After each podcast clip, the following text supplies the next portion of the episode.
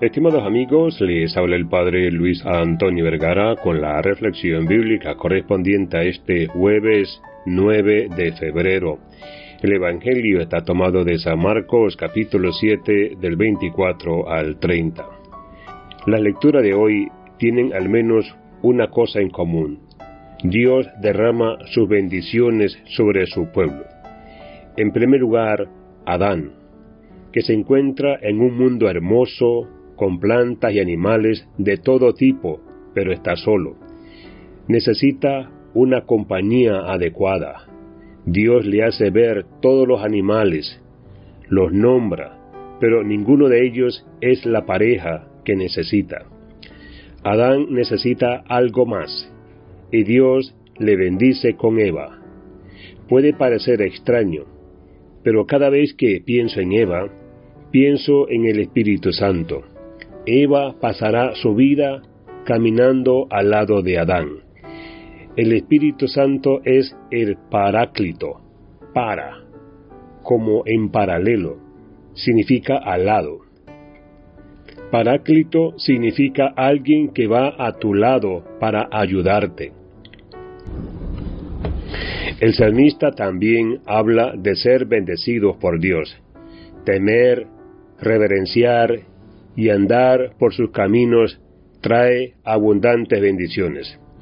Nuestro trabajo es bendecido, nuestra familia es bendecida, nuestros ojos también son bendecidos cuando vemos la prosperidad del pueblo de Dios.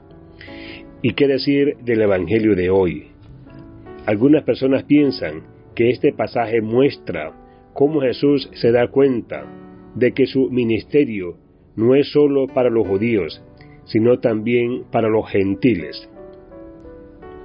Vemos aquí que una mujer griega va a Jesús y le pide que cure a su hija. Jesús la pone a prueba para ver qué tipo de fe tiene. No está bien tomar la comida preparada para los niños y echársela a los perros, dice Jesús. Para los judíos, para los judíos, los no judíos eran perros. Esta mujer griega estaba de acuerdo con Jesús en que no había que echar la comida de los niños a los perros, sino que incluso los perros recibían sobras que caían de la mesa. Para ella, la curación de su hija por Jesús era como una sobra que cae de la mesa. Un trozo que cae al suelo no es gran cosa, Jesús, esto no sería nada para que sanaras a mi hija. Eso es fe. Me imagino a Jesús sonriendo mientras le dice que el trozo ha caído y el perro se lo ha comido. Su hija está curada. Para nosotros, las bendiciones de Dios, especialmente cuando nos cura, son como una comida de nueve platos. Para Dios sus bendiciones suponen tanto esfuerzo como el que haríamos nosotros si se nos cayera un trozo de la mesa. No es para tanto. Dios ama y bendice a sus hijos. Que Dios les bendiga a todos.